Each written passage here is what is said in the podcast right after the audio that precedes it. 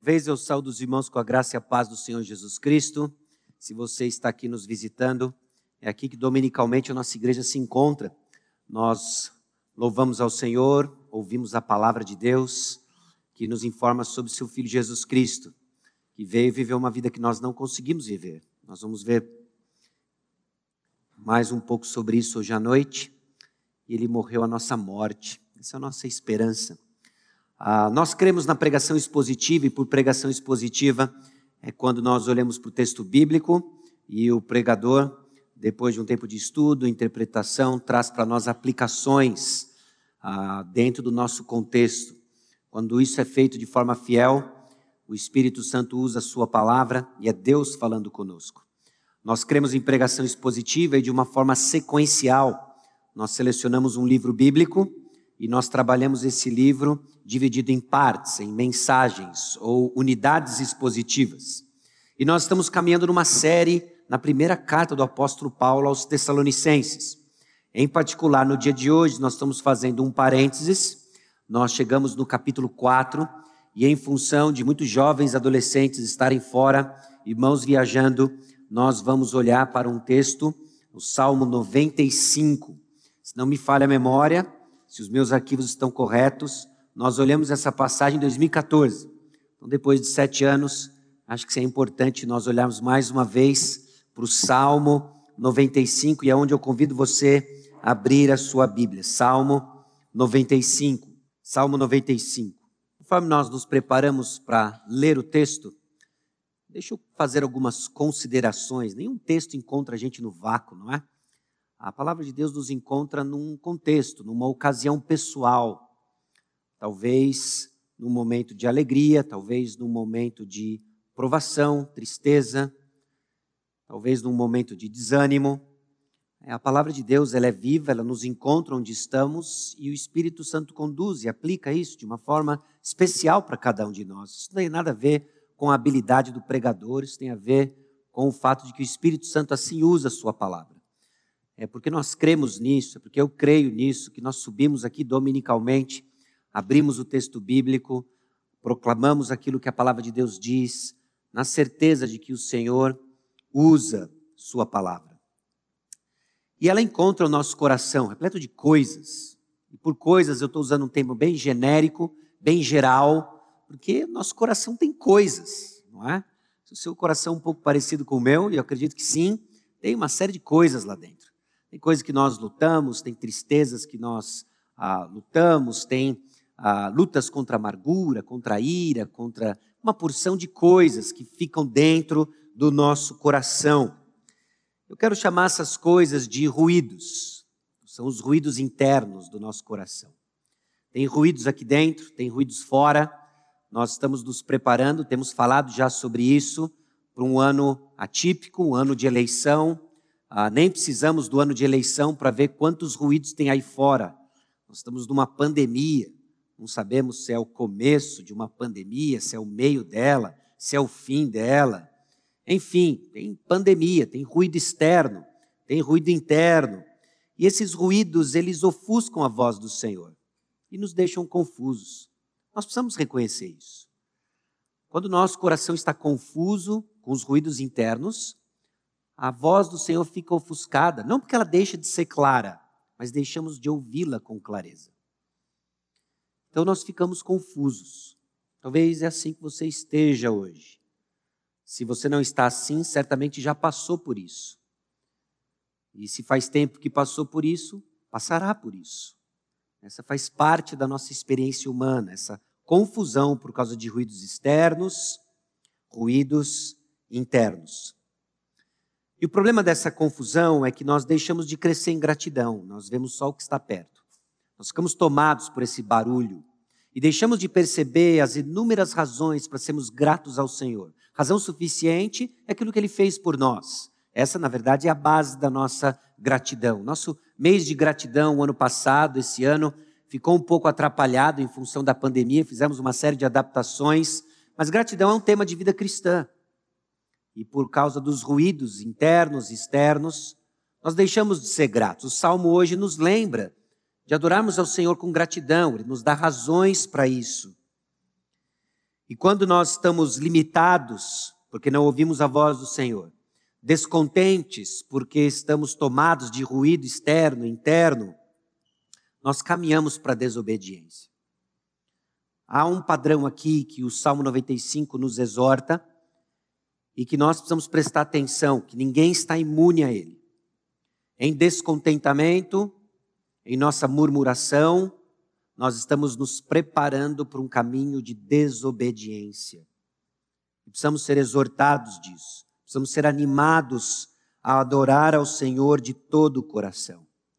Nossa esperança, meus irmãos, é que o bom pastor nos conduz à adoração e obediência contra a dureza de coração. A dureza de coração, e conforme nós nos aproximamos desse estado, ela é tão assustadora, de que se não é a realidade de que nós contamos com o bom pastor, é desespero total. É desespero total. É simplesmente joga a toalha, não vale a pena. Mas nós contamos com um bom pastor de que nós não entendemos vida cristã como resultado de nossa própria criatividade, de nossa própria sabedoria, mas por causa do poder do Senhor, que faz com que essas coisas do nosso coração sejam ajustadas. E o Salmo 95 nos ajuda nisso. O que, que você vai ver nesse Salmo 95?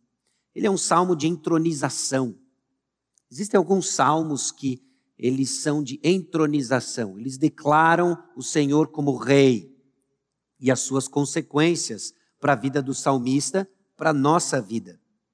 É um chamado a reconhecer que o Senhor é o grande rei acima dos deuses. Você sabe disso. Cognitivamente você sabe disso. Deus está acima de todos os reis. Amém? Amém. Ele é Senhor sobre todos os senhores, deuses com D minúsculo. Não há outro Deus senão o nosso Deus.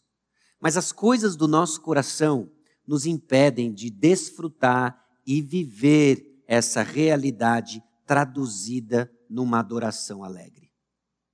Talvez é assim que você está, né? Essas coisas do coração, a gente perde essa alegria de adorar o Senhor, nosso cântico se torna tímido, nossa vida se torna medíocre. E pode ser porque estamos nutrindo nessas coisas do coração ingratidão, que começam a nos posicionar para um caminho de desobediência. E é onde o Salmo 95 nos exorta, ao mesmo tempo que nos anima. Os salmos de entronização é o Salmo 47, 93, 96 a 99, é onde faz parte, além do Salmo 95, obviamente. São esses salmos que apresentam o Senhor como o grande rei acima de todos os, os outros senhores, não é? ah, e nos chama a adorá-lo. O Salmo 95 foi provavelmente composto por Davi, Hebreus capítulo 4, versículo 7. O autor de Hebreus atribui a Davi a sua autoria e provavelmente um salmo que era usado na festa dos tabernáculos. A festa dos tabernáculos, ela perdeu o sentido para a gente, é, no momento em que nós estamos, mas se você se lembra do seu significado, ela reconhecia quem o Senhor era para lembrar da provisão divina no deserto. O povo de Israel celebrava a festa dos tabernáculos para reconhecer em particular a provisão do Senhor. E eles cantavam então, eles entoavam, oravam o Salmo 95. O autor Mark Futado diz o seguinte sobre o Salmo 95.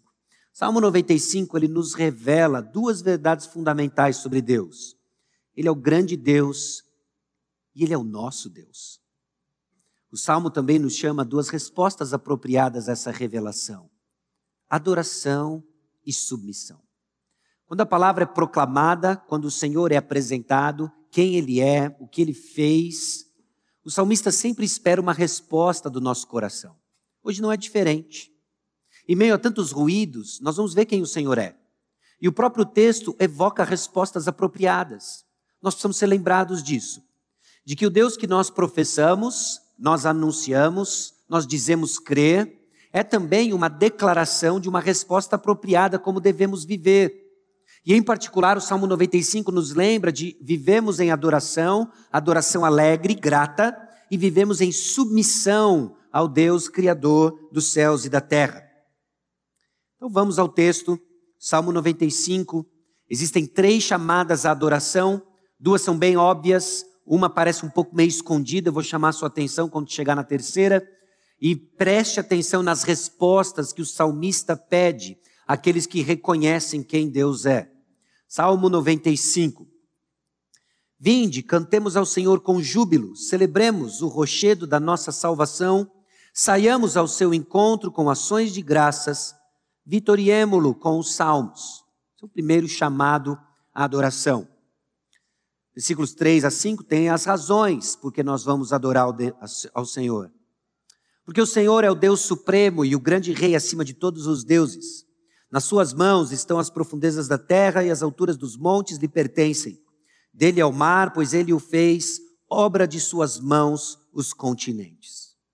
Então louvemos ao Senhor por tudo isso, versículos 3 a 5.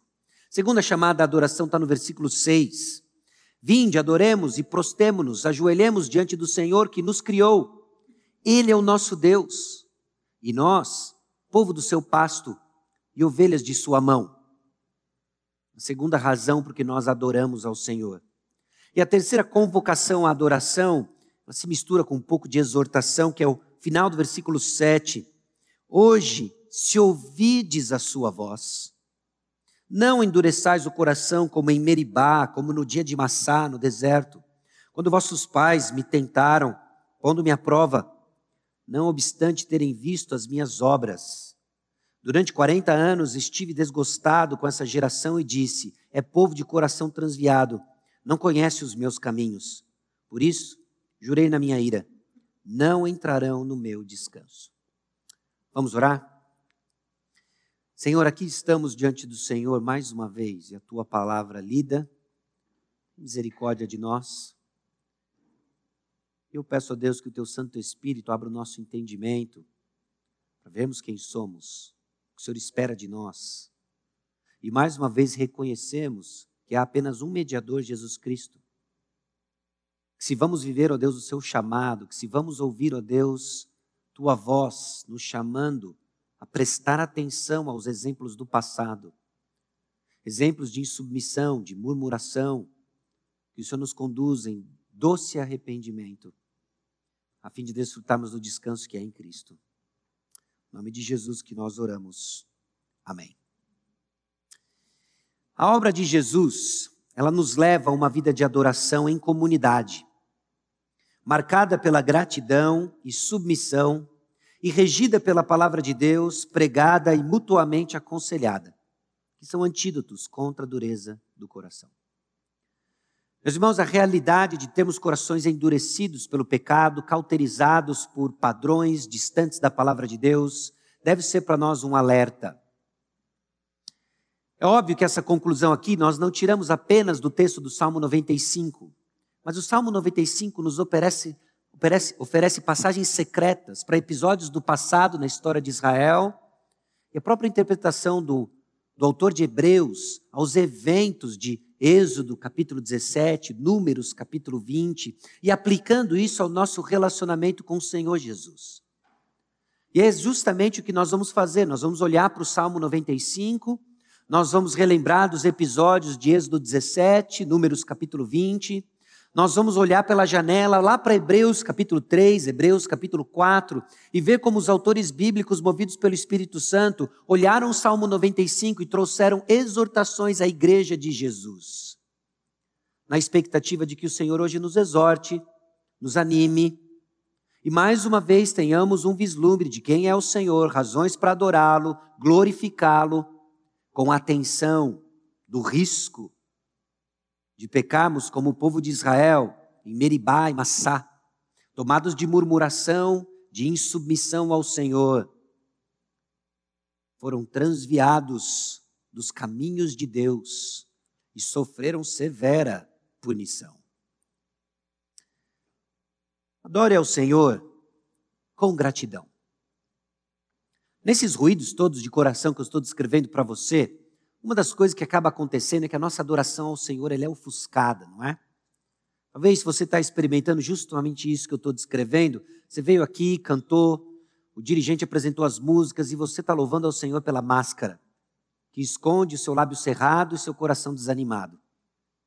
Sim, ninguém percebe. O Senhor vê, o Senhor conhece o nosso coração. E o chamado aqui nos versículos 1 e 2 é para adorarmos ao Senhor com gratidão, com júbilo no coração. Mas, meus irmãos, isso não é fabricado. Isso não pode ser imposto em nossa vontade. E você sabe disso. Talvez parte do seu abatimento é justamente isso. Você percebe que tem alguma coisa errada e você não consegue impor um coração grato, você não consegue impor um coração feliz, você não consegue cantar num volume mais alto, porque isso soa tão artificial, simplesmente você não tem esse ânimo ou essa cara de pau para fazer isso. Mas há uma ordem aqui. Há uma ordem de adorarmos ao Senhor e tanto no primeiro chamado, quanto no segundo chamado, quanto no terceiro, nós vemos um padrão. O salmista descreve a maneira como nós adoramos a Deus e ele nos dá razões. Já nos dando algumas pistas de que essa vida de adoração não encontra razões para adorar em você mesmo. Não se trata de um ato de vontade própria, mas é resposta a crermos em quem Deus é e o que Ele fez por nós. Crescemos em adoração que transcende louvor e esparrama numa vida transformada. É resposta à revelação da palavra de Deus a quem o Senhor é. Então, em primeiro lugar, nos primeiros versículos aqui, versículos 1 e 2, nós vemos a maneira como nós adoramos a Deus, com louvores alegres. Há momentos sim de lamento, há momentos de tristeza, mas o que marca a nossa adoração e o nosso ajuntamento é alegria. Sem dúvida, muitos de nós passam por momentos e provações intensas que nos levam sim ao choro, nos levam ao lamento, mas o que caracteriza uma adoração ao Senhor deve ser alegria, e nós temos razões para uma adoração alegre. E não estão nas suas circunstâncias. A razão pela qual nós adoramos ao Senhor com alegria é porque Ele enviou o seu Filho Jesus Cristo, viveu uma vida que nós não conseguimos viver, uma vida capaz de isolar esses ruídos externos, de ser forte contra os ruídos internos. Viveu essa vida que a gente não consegue viver, morreu a morte que nós deveríamos morrer. Meus irmãos, se essa não é a nossa esperança, não é à toa que somos tomados pelos ruídos externos, internos, e nossa adoração alegre é substituída por um resmungar triste, medíocre, sem graça. Nós somos chamados a adorar o Senhor com júbilo. Com júbilo. Nós somos chamados a adorar o Senhor com júbilo, com alegria e na Sua presença. Saiamos ao seu encontro. No contexto do salmista e no momento da história em que o salmista vivia, a presença do Senhor era representada ou pelo tabernáculo ou pelo templo. O povo de Israel saía com júbilo para adorar o Senhor, desfrutar da sua presença ali representada. Você já sabe e deveria saber de que a presença do Senhor é desfrutada quando a igreja se reúne. Não estou falando da onipresença de Deus, característica, atributo de Deus, mas a igreja se reúne e Deus está aqui entre nós. Nós adoramos ao Senhor com alegria e adoramos ao Senhor com alegria na presença de Deus quando nos reunimos. Há algo diferente aqui. Mas nós temos um ruído externo que tem nos levado a entender a adoração como uma experiência individual. Eu não tenho dúvidas de que ela é pessoal, mas não se limita a uma experiência individual. Há uma razão pela qual nós nos reunimos para uma adoração na presença de Deus e alegre. E o salmista nos chama a isso, nos chama a essa adoração alegre. Irmãos, nós somos uma comunidade de adoradores, numa adoração alegre. Há momentos sim tristes, há, existem vales que passamos, mas não podemos perder de vista que o que marca a nossa experiência quando nos reunimos como povo de Deus é alegria. E quando assim não é, que esse seja um sinal para que o Senhor comece a trabalhar no nosso coração, trazer à tona o que Ele quer transformar. É com júbilo, Ele é digno. E as razões são apresentadas nos versículos 3 a 5. Razões porque adoramos a Deus com gratidão. Bom, o Senhor, Ele protege. O versículo 1 diz: rochedo da nossa salvação. Essa é uma metáfora para proteção. Rochedo da nossa salvação. Não são poucos os ruídos externos que ameaçam nossa segurança, não é? Nós estamos aí, eu acabei de mencionar a pandemia, ela estoura em março do ano passado, 2020, eu não sei com relação a você, Mas naquelas primeiras semanas eu lutei contra o medo. A lembrança do Senhor como rochedo da nossa salvação, como protetor, é o que deve nos guiar, ocupar o nosso coração, nossa mente.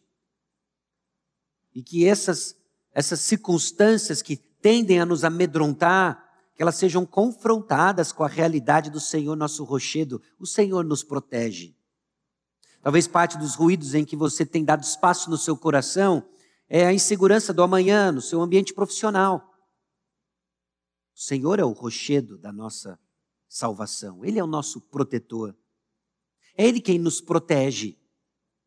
E conforme meditamos e pensamos as inúmeras aplicações da realidade de quem Deus é, o nosso protetor, nós começamos a entender porque o salmista nos chama a uma adoração com gratidão e alegria.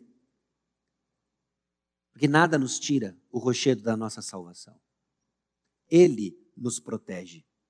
O salmista, então, com os olhos fixos no Senhor, independente de suas circunstâncias, que por sinal sequer nós sabemos quais são, nos chama a uma adoração alegre, a uma adoração grata. O Senhor nos protege. Não só ele nos protege, mas a partir do versículo 3, então, nós vemos outras razões. Ele é o Senhor dos senhores. Ele é o Deus supremo, rei acima de todos os deuses, D minúsculo. Lógico, a Bíblia não está validando de que existem outros deuses. Salmo 96, versículos 4 e 5, preste atenção, provavelmente está na mesma página na sua Bíblia, diz o seguinte: Porque grande é o Senhor e muito digno de ser louvado temível mais do que todos os deuses, porque todos os deuses dos povos não passam de ídolos. O Senhor, porém, fez os céus.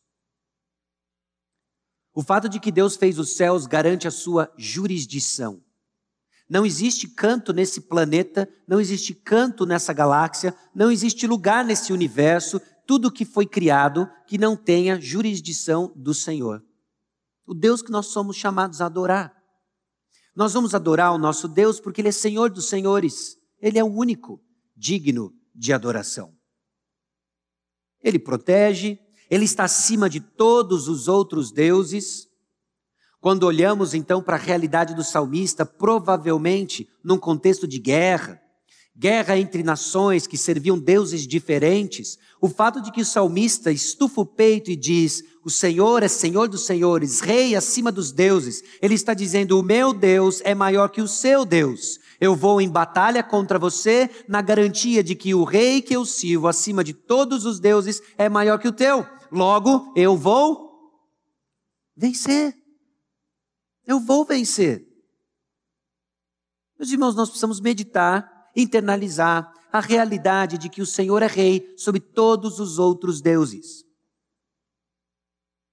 Nós vivemos numa época e num contexto que talvez os deuses mais sutis que nos ameaçam não são tanto feitos de pau, pedra, gesso, ouro, mas são intensos desejos, segurança, conforto, reconhecimento. Deus é maior que tudo isso. E ainda que nossa reputação esteja em jogo, ainda que nosso conforto esteja em jogo, ainda que nossa segurança esteja ameaçada, nós servimos o Rei dos Reis, Senhor dos Senhores. Ele é melhor e maior. Esse é o Deus que nós servimos, esse é o Deus digno de adoração. Ele é Senhor dos Senhores. Os versículos 4 e 5, nas suas mãos estão as profundezas da terra, as alturas dos montes lhe pertencem, dele é o mar, pois ele o fez, obra de suas mãos os continentes, ele tem tudo em suas mãos, acima de tudo e todos. Nada escapa o domínio do nosso Deus. Adoremos ao Senhor com gratidão. Porque esse Deus, acima de todos os deuses, que tem o universo nas suas mãos, olhou de maneira condescendente, positivamente condescendente em nosso favor e veio até nós. Meus irmãos, o salmista pinta aqui Deus quem ele é na sua transcendência. E agora nós vamos olhar que a razão por que nós adoramos ao Senhor é porque esse Deus transcendente é também imanente, ele é próximo. Deus está próximo. Esse Deus forte, soberano, está próximo. Deixa eu te dizer uma banalidade que eu praticava na minha infância. Okay? Ah, eu não era nenhum tipo de hooligan, gangster, mas a gente tinha uns grupinhos de animosidade na escola. Você tinha isso? Não sei como é que era a sua infância. Na minha infância pré-Cristo tinha uma série de coisas assim. E era comum nós usarmos algumas palavras-chave do tipo assim: vamos pegar aqueles caras, eu vou chamar meu primo. Não é? Então imagina, você está na terceira série, você tem um primo na sétima série. Sabe o que isso significa? Significa coragem, significa ousadia, significa estar liberado, esbarrar em quem eu quiser, não é? Porque eu tenho um primo na sétima série. Não é? Saber que a gente podia contar com alguém maior, transcendente à minha série, ao meu momento, estufava o feito de coragem. Ok?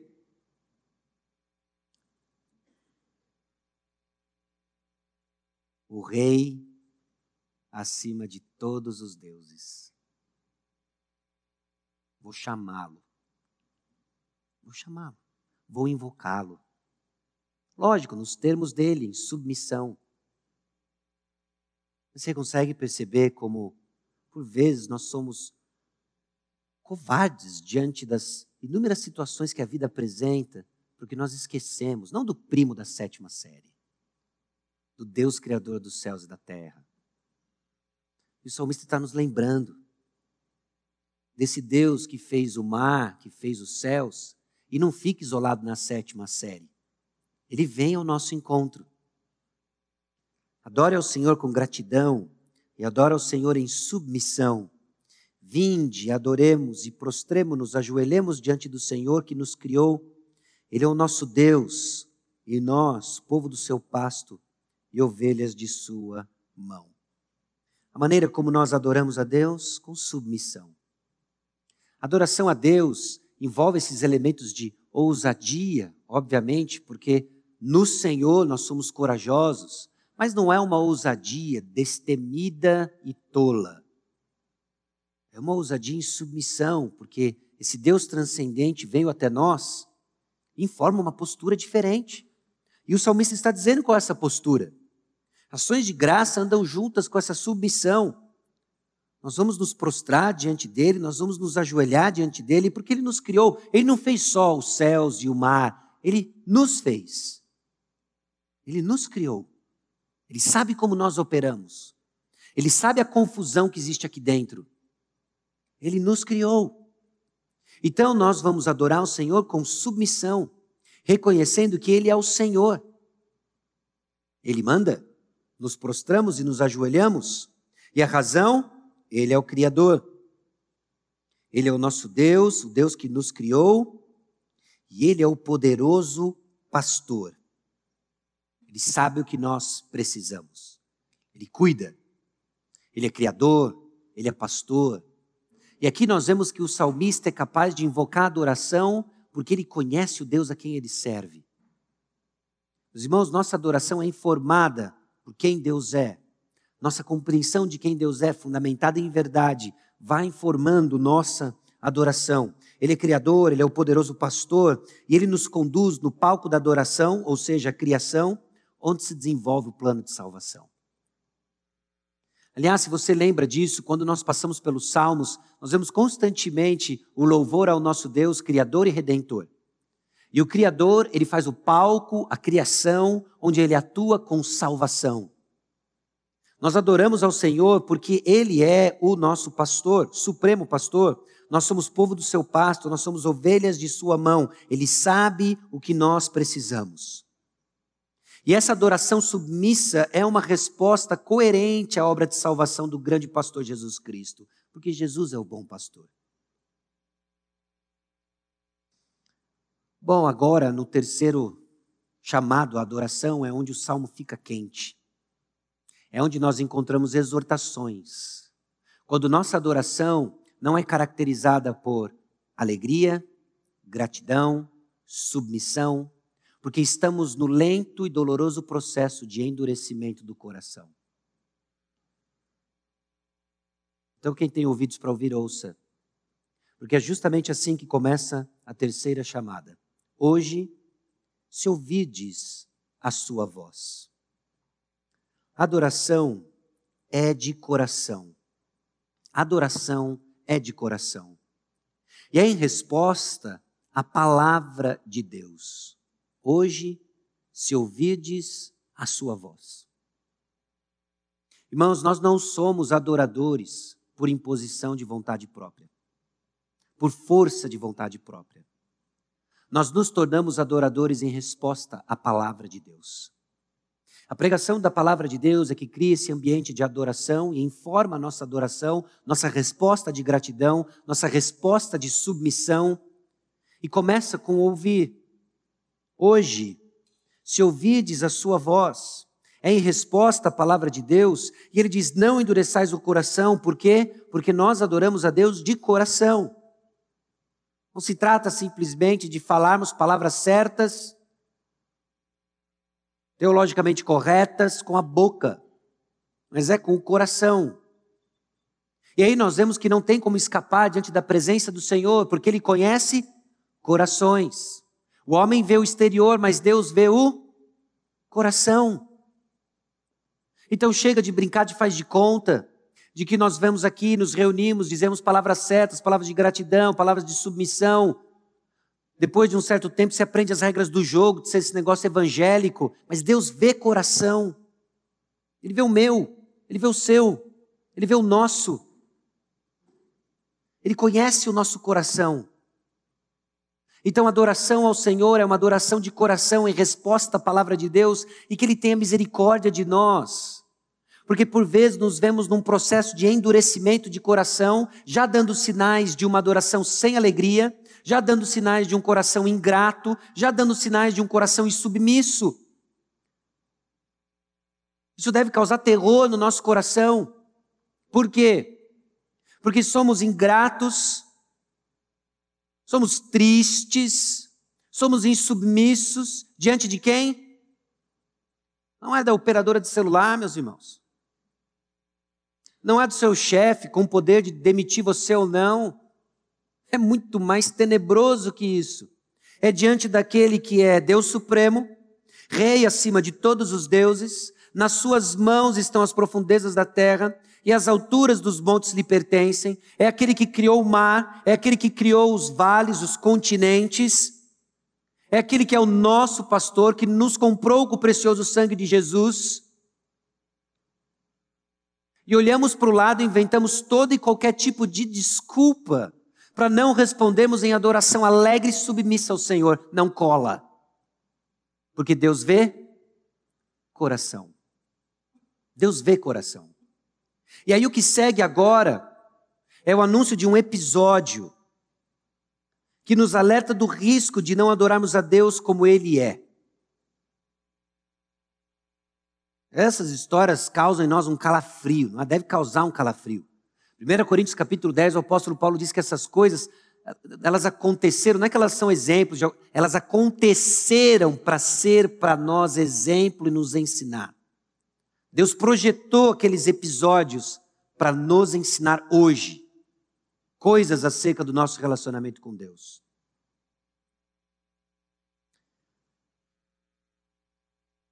Bom, como cristãos, assim como o povo de Israel, nós também somos tentados a algum tipo de dúvida, incredulidade acerca do cuidado de Deus.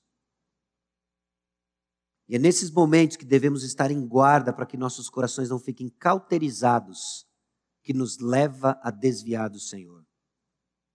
Êxodo capítulo 17, versículos 1 a 7, diz o seguinte: Tendo partido toda a congregação dos filhos de Israel do deserto de Sim, fazendo suas paradas, segundo o mandamento do Senhor, acamparam-se em Refidim, e não havia ali água para o povo beber. Deixa eu só fazer uma pausa aqui. Os irmãos não tinham água para beber no deserto.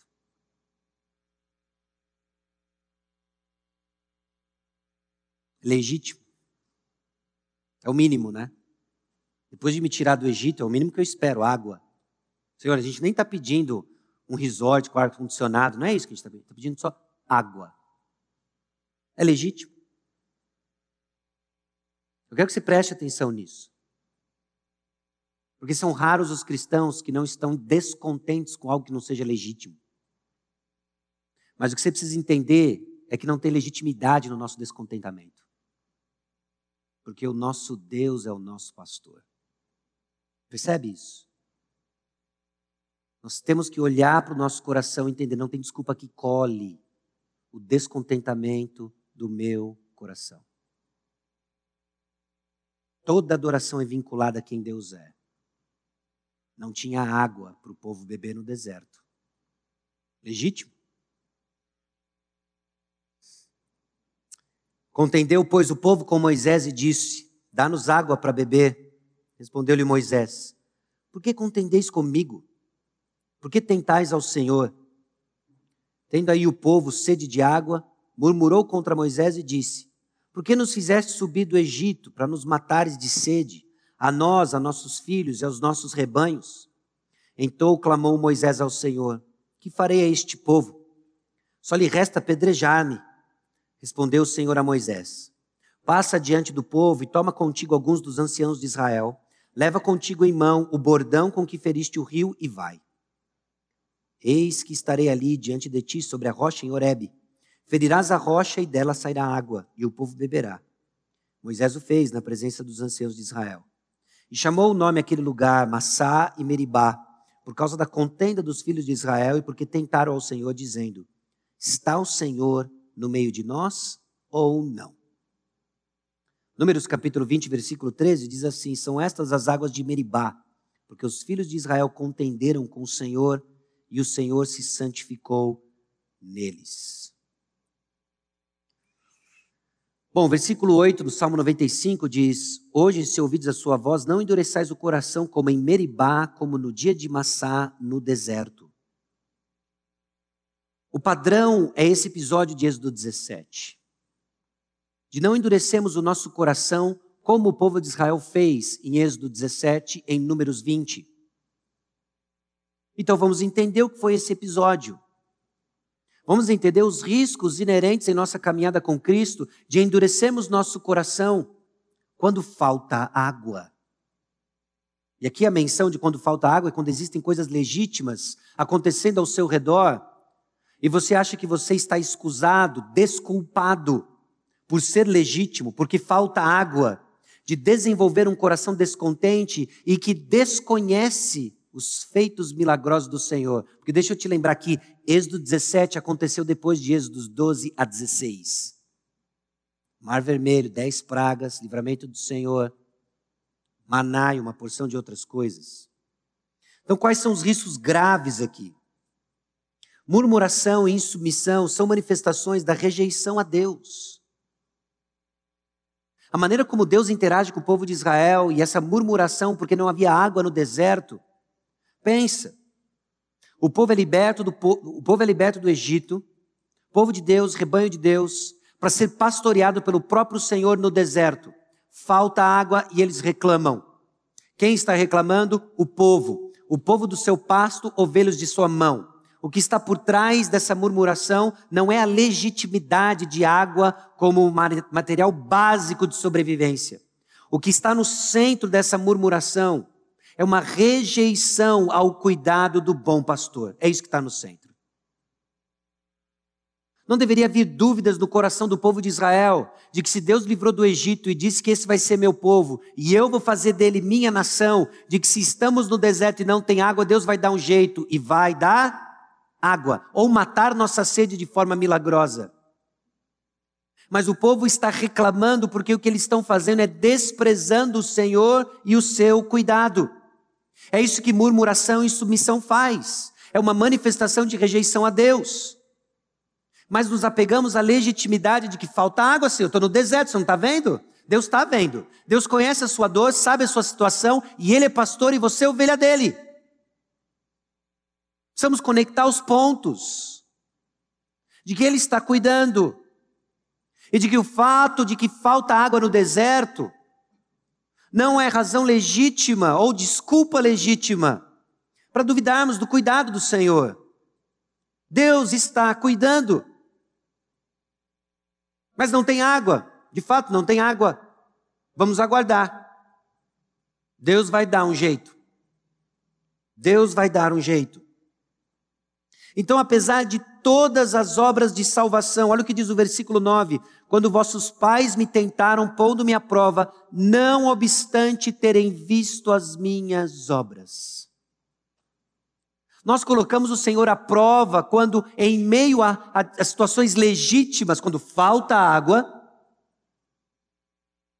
murmuramos, e murmuração que nos leva à insubmissão, a responder ao simples chamado de adorar o Senhor com gratidão. Porque não tem como adorar a Deus com gratidão quando nosso coração é tomado de descontentamento, murmuração. Não importa o fato de que, por exemplo, mensalmente, nós somos lembrados de forma visual de que Ele proveu salvação em Cristo Jesus. Não obstante as obras do Senhor, nós optamos deliberadamente não render graças a Deus. E como foi em Meribá e Massá, falta água, falta água, falta água, falta água. Então pensa aí, que água que está faltando para você? Qual é a água que hoje falta? Que você tem usado como uma suposta desculpa legítima para não adorar o Senhor com alegria, não adorar o Senhor com submissão.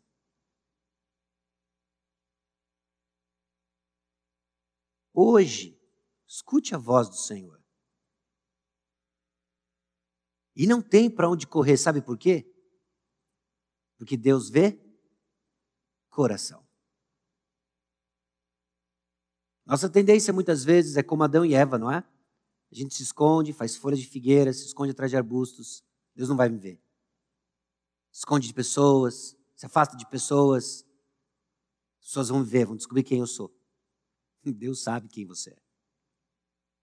E Ele sabe que tem ruído aí gritando muito alto, você não está ouvindo a voz de Deus. Hoje Ele está silenciando isso, falando mais alto e chamando você a um arrependimento. Murmuração e submissão são manifestações da rejeição de Deus. O povo tinha evidências mais que suficientes de que podia confiar que o Senhor proveria em qualquer situação. Mas ao deparar com um vale evidentemente sem água, eles trocaram a confiança pela dúvida. Do mesmo modo que os fariseus do Novo Testamento fecharam os olhos a tudo que Jesus realizou e se recusaram a crer enquanto não recebessem outro sinal. Qual outro sinal você está esperando? Porque tem um túmulo vazio suficiente para que eu e você creia de que Ele está cuidando de nós. Ele está cuidando de nós. Não feche os seus ouvidos, não feche seu coração. Deus está cuidando de nós. Tem um túmulo vazio. Eu me lembro em época de seminário, em que seminaristas passavam por provações diversas. Não é? Ah, eu lembro de uma aluna, uma colega nossa de sala, uma irmã querida, que estava pedindo orações com relação às suas mensalidades atrasadas no seminário. É? A gente se pôs a orar por ela. Mas foi interessante como ela mesma fez o pedido de oração e nos trouxe consolo. Né? E a maneira como ela articulou isso foi da seguinte maneira: Olha, eu quero pedir que vocês orem. Estou com mensalidades atrasadas no seminário tive já uma conversa com a administração, ah, quero acertar isso. E ao mesmo tempo eu sou grato ao Senhor de que Ele que não poupou seu próprio filho há de prover o que é uma mensalidade. Eu falei, irmã, era exatamente isso que eu estava pensando. É exatamente isso que eu estava pensando. Está faltando água para você, não está? Está faltando água para você. Tem alguma água faltando aí. E você tem orado por isso, tem colocado isso diante do Senhor. E agora eu quero ecoar a minha querida irmã e colega de seminário. Aquele que não poupou seu próprio filho no seu favor, há de suprir abundantemente. Talvez não seja exatamente a água que você está esperando, mas sede você não vai passar. Deus vai cuidar. Deus vai cuidar. E que isso seja suficiente, porque é para produzir em nós uma resposta ao chamado de adoração ao Senhor, com gratidão, com alegria, com submissão. O versículo 10 é assustador, Porque essa desobediência deliberada e constante mostra uma vida estranha ao rei. Durante 40 anos, estive desgostado com essa geração e disse: é povo de coração transviado, não conhece os meus caminhos. Eu não sei se 38 anos está bom, o ruim é quando é 40. Eu não sei se alguns meses para você, ou já talvez alguns anos, ou alguns dias. Mas o ponto é que a palavra de Deus nos encontrou hoje. Você não precisa amargar 40 anos duvidando do cuidado de Deus. Porque essa dúvida, quando ela é obstinada e prolongada, a conclusão divina é essa seguinte: é um povo de coração transviado, não conhece os meus caminhos. Quanto tempo? Eu não sei. Hoje, se ouvides a sua voz, não endureça o seu coração. Porque quem tem o tempo nas suas mãos e é quem diz basta é o Senhor. Não sou eu, nem sou você, nem é você. Então não é amanhã, não é daqui a pouco, é hoje. Hoje, escute a voz do Senhor. Se arrependa dessa insatisfação que está levando você à insubmissão, porque não tem água. Porque Deus já proveu tudo o que você precisa. Então nós vamos adorar com gratidão nós vamos adorar com louvor ao Senhor, nós vamos adorar com submissão. Em oposição a uma vida de arrependimento marcada pelos caminhos do Senhor. Você percebe como a coisa trabalha de uma forma perversa e sutil no nosso coração? Começa com descontentamento, coisas ruins estão acontecendo, coisas legítimas estão acontecendo, coisas que não deveriam ser estão acontecendo. Não é essa a nossa realidade? Aí a gente se apega a isso e cria disso uma desculpa que alimenta o quê? Insubmissão. Se é assim, eu não brinco mais. Se é assim, eu não adoro mais o Senhor. Se é assim, eu não participo mais. Se é assim, e aí vai. E vamos nos distanciando. Mas esse é um caminho estranho ao Senhor. Que o chamado é de arrependimento. O chamado ao caminho do Senhor é diferente. É marcado por essa adoração que marca o início do salmo num clima tão festivo, grato. Meus irmãos, isso não elimina a nossa tristeza, mas isso dá cor à nossa experiência e nos faz voltar de que nós contamos com o rochedo da nossa salvação. O protetor é o Senhor. Ele é o protetor. As consequências de uma vida obstinada são severas e permanentes. Versículo 11 por isso jurei na minha ira: não entrarão no meu descanso. Não entrarão no meu descanso. Há um momento, há um ponto sem volta. A palavra de Deus nos exorta disso. Hebreus é assustador. Hebreus 6, Hebreus 10, Hebreus 12. Teólogos debatem o que é aquilo. A conclusão que eu chego de forma prática é o seguinte: existe um ponto sem volta. Qual é? Eu não sei. O que eu sei é que toda vez que ele é mencionado, nós vemos coisas do tipo: hoje, se ouvides a sua voz, Hoje, se ouvides a sua voz, hoje é dia de arrependimento. Não cale a voz do Espírito, responda a palavra de Deus. E em arrependimento, voltemos a uma adoração alegre, a uma adoração submissa, de que ainda que falte água, é Deus quem cuida, nós somos ovelhas do pasto dele, ele está na frente, sabe mais. Então fica tranquilo, você não vai morrer de sede. Deus está na frente. Agora é interessante como esse finalzinho aqui do Salmo 95 nos tem uma porta, uma porta secreta, um labirinto que nos leva para Hebreus capítulo 3 e capítulo 4. Olha como o autor de Hebreus faz uso do Salmo 95 e do episódio de Meribá e Massá. Hebreus capítulo 3, versículos 17 a 19. E contra quem se indignou por 40 anos? Não foi contra os que pecaram, cujos cadáveres caíram no deserto? e contra quem jurou que não entrariam no seu descanso, senão contra os que foram desobedientes? Vemos, pois, que não puderam entrar por causa da incredulidade. Hebreus capítulo 4, versículos 1 a 3 continua: Temamos, portanto, que, sendo-nos deixada a promessa de entrar no descanso de Deus, suceda parecer que algum de vós tenha falhado. Porque também a nós foram anunciadas as boas novas, como se deu com eles. Mas a palavra que ouviram não lhes aproveitou, visto não ter sido acompanhada pela fé naqueles que a ouviram. Nós, porém, que cremos, entramos no descanso, conforme Deus tem dito. Assim jurei na minha ira: não entrarão no meu descanso. Embora certamente as obras estivessem concluídas desde a fundação do mundo. O texto continua até o versículo 7. Porque em certo lugar assim disse no tocante ao sétimo dia, e descansou Deus no sétimo dia de todas as obras que fizeram. E novamente, no mesmo lugar, não entrarão no meu descanso. Visto, portanto, que resta entrarem alguns nele e que por causa da desobediência não entraram aqueles aos quais anteriormente foram anunciadas as boas novas. De novo, determina certo dia, hoje, falando por Davi, muito tempo depois, segundo antes fora declarado, hoje se ouvides a sua voz, não endureçais o vosso coração. Os irmãos, tem muita coisa aqui. Tem muita coisa aqui. Mas nós não podemos de ouvir, de ouvir, deixar de ouvir de que assim como o povo de Israel ouviu as boas novas e experimentou a saída do Egito, alguns não receberam essas boas novas com fé. Quais eram as evidências disso? Murmuração seguida de insubmissão obstinada por 40 anos. Todos aqui, posso dizer, acredito eu, já ouviram as boas novas. Sabe quem são aqueles que estão ouvindo e colocando dentro do seu coração? Aqueles que respondem com uma adoração alegre e submissa à palavra de Deus.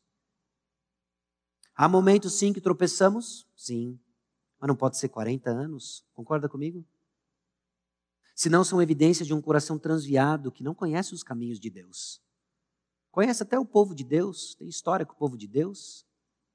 Mas escute a voz do Senhor. Hoje é dia de arrependimento. Para alguns que talvez estejam caminhando há meses, se não anos, distante do Senhor, porque não tem água no deserto. O bom pastor é Cristo. Nós somos ovelhas do seu pasto. Ele cuida, ele sabe. Ouça a voz do Senhor. Salmo 95, por Hebreus 3, 7 até 4, 16, nós vemos que o salmo é aplicado à salvação pela fé em Jesus. É aqui que cabe a nós, meus irmãos. Nós não estamos no deserto, não nos falta água, literalmente, mas nós estamos falando das boas novas do Evangelho, para a igreja do Senhor Jesus Cristo. A exortação é para aqueles que já ouviram o Evangelho e não receberam, verbalmente ou não apresentam as marcas de vidas transformadas. Existe a urgência de crer em Cristo hoje, esforçar para entrar no descanso. Não é que você conquista algo nos seus méritos, mas é crer no Senhor Jesus Cristo. E aqui a palavra de Deus é fascinante e coerente, porque crer no Senhor Jesus Cristo, entrar no descanso, começa com a sua palavra. O autor de Hebreus sabe disso. E é justamente por isso que ele aplica da seguinte forma, na sequência do capítulo 4. Esforcemo-nos, pois, por entrar naquele descanso, a fim de que ninguém caia, segundo o mesmo exemplo de desobediência. Porque a palavra de Deus ela é viva e eficaz, e mais cortante do que qualquer espada de dois gumes, e penetra até o ponto de dividir alma e espírito, juntas e medulas, e apta para discernir os pensamentos e propósitos do coração. E não há criatura que não seja manifesta na sua presença. Pelo contrário, todas as coisas estão descobertas e patentes aos olhos daquele a quem temos de prestar contas. Bom, deixa eu te contar um segredo. Esse texto aqui me traz um consolo, principalmente numa mensagem como essa avulsa. Diante de tantas possibilidades, por que o Salmo 95? Você quer saber por que o Salmo 95? Você vai ficar tremendamente decepcionado com a pessoa do Sacha. Mas eu te conto por que o Salmo 95. Nós estávamos na sequência de 1 Tessalonicenses, chegou em 1 Tessalonicenses capítulo 4, versículos 1 a 8, o texto é carregado de exortações em termos de pureza sexual. Há um grupo específico que não está aqui presente hoje, já tem ouvido sobre isso e que a gente entendeu que seria prudente esperar os jovens voltarem para abordarmos o tema de 1 Tessalonicenses 4, de 1 a 8. Então vamos fazer uma mensagem avulsa? Vamos. Meus irmãos, eu abri minha Bíblia, o Salmo 95 estava todo grifado. Nossa, que interessante. Deixa eu lembrar o, o, o, o capítulo. Eu não lembrava da mensagem. Comecei a estudar o Salmo, começou a sair uma porção de coisas. Então, esse incômodo que você está sentindo sobre uma série de temas que o Salmo levanta, é sabe por quê? Porque a palavra de Deus, ela é viva e eficaz, e mais cortante do que qualquer espada de dois gumes, e penetra até o ponto de dividir alma e espírito, juntas e medulas, e aptas para discernir os pensamentos e propósitos do coração. O incômodo, talvez pela sensação de exposição, como se eu soubesse alguma coisa que acontece na sua vida. E não há criatura que não seja manifesta na sua presença, pelo contrário, todas as coisas estão descobertas e patentes aos olhos daquele a quem temos de prestar contas. A palavra que tudo vê, o Senhor onipresente, que perscuta corações, nos alcançou hoje, nos chamando atenção. Se Meribá e Massá não estão se repetindo no nosso coração. Hoje é dia de ouvir a voz do Senhor. Crer no Senhor Jesus Cristo, então, entrar no descanso, começa com a Sua palavra, que nos fala do nosso perfeito mediador, melhor que Moisés, paciente e longânimo. Chegar-se a Cristo é suficiente, então, para receber tudo. Naturalmente, é assim que o autor de Hebreus nos leva e nos conduz. Hebreus capítulo 4, versículos 14 a 16, tendo, pois, a Jesus, o Filho de Deus, como grande sumo sacerdote, que penetrou os céus, conservemos firmes a nossa confissão, porque não temos sumo sacerdote que não possa compadecer-se das nossas fraquezas. Antes foi ele tentado em todas as coisas, a nossa semelhança, mas sem pecado. Acheguemos-nos, portanto, confiadamente junto ao trono da graça, a fim de recebermos misericórdia e acharmos graça para socorro em ocasião oportuna. Meribá e Massá aponta para a falha do povo de Israel, que passou 40 anos no deserto sendo provado e falhando sistematicamente. Israel, o primogênito de Deus, à luz de Êxodo capítulo 3. Mas Jesus, o primogênito do Senhor, passou 40 dias no deserto sendo tentado não por sombras da atividade satânica, mas pelo próprio Satanás. E ele respondeu bem diferente como eu e você respondemos no deserto, quando não havia água. Quando havia apenas fome provações, e Satanás em pessoa o tenta, ele responde com a palavra de Deus, ele vence as tentações. Ele viveu uma vida que eu e você não conseguimos viver. Para quê?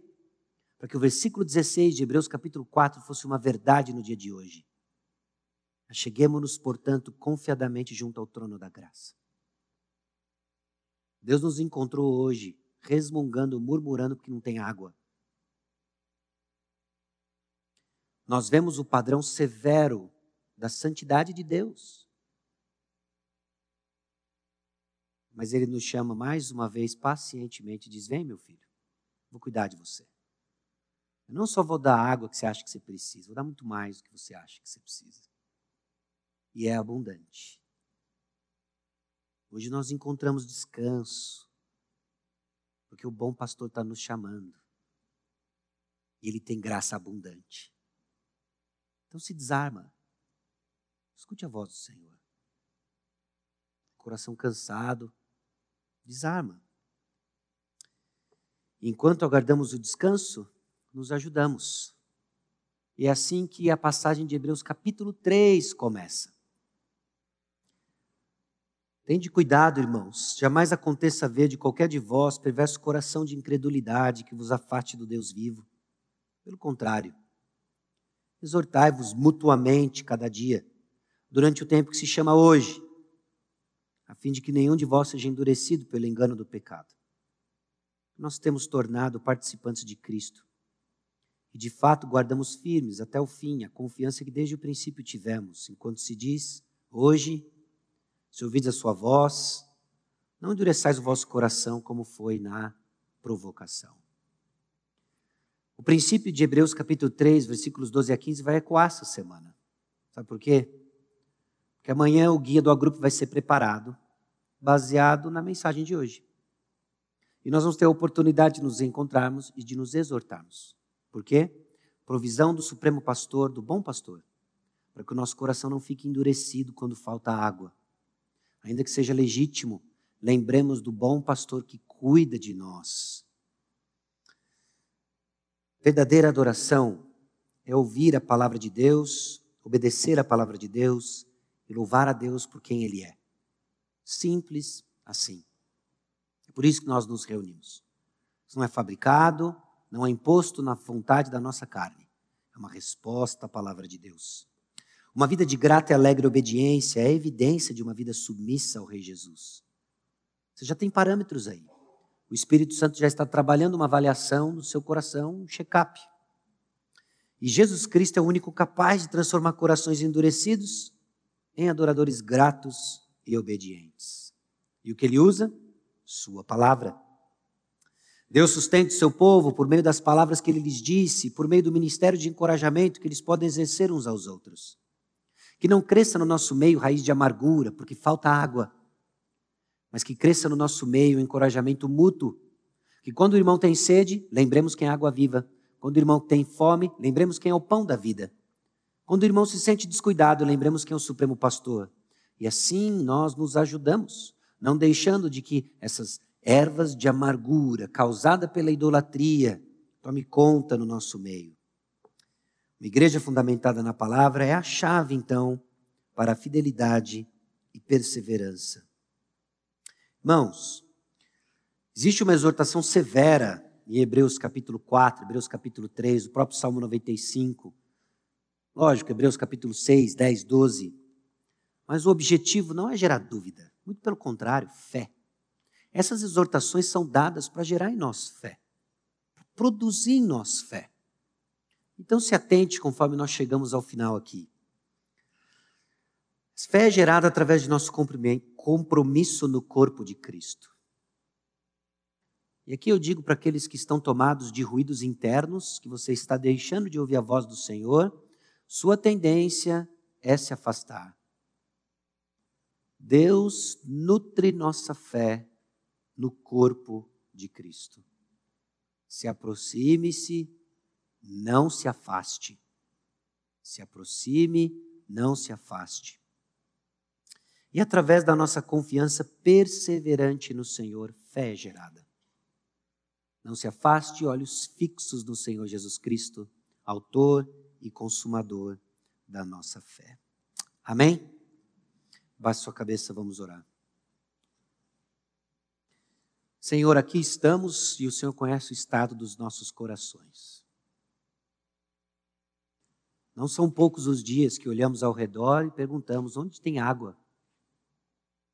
Estamos com sede, onde está a água? O Senhor nos salvou para quê? É quando damos vazão, a Deus, à incredulidade do nosso coração. O Teu Santo Espírito tem trazido em nossos corações e mentes circunstâncias semelhantes a não ter água, coisas legítimas, mas que deixamos que ocupem em nosso coração uma posição ilegítima. Porque não existe escassez, não existe injustiça na face da terra que muda quem é o Senhor e o que o Senhor fez por nós em Cristo Jesus. Então nós pedimos a Deus que o Senhor renove em nossos corações essa adoração alegre, grata, submissa. Porque tudo o que precisamos já temos em Cristo. Que os ruídos externos e externos não ofusquem a tua voz que hoje está nos chamando a considerar os caminhos do nosso coração. Livra-nos, Senhor, do endurecimento marcado pelo afastamento. Livra-nos, Senhor, do endurecimento de uma adoração medíocre. Conduza-nos, ó Deus, em corações gratos, alegres, submissos. Evidências de que entramos no teu descanso, que é crer em Cristo, nosso pastor nosso Salvador. É no nome de Jesus que nós oramos. Amém.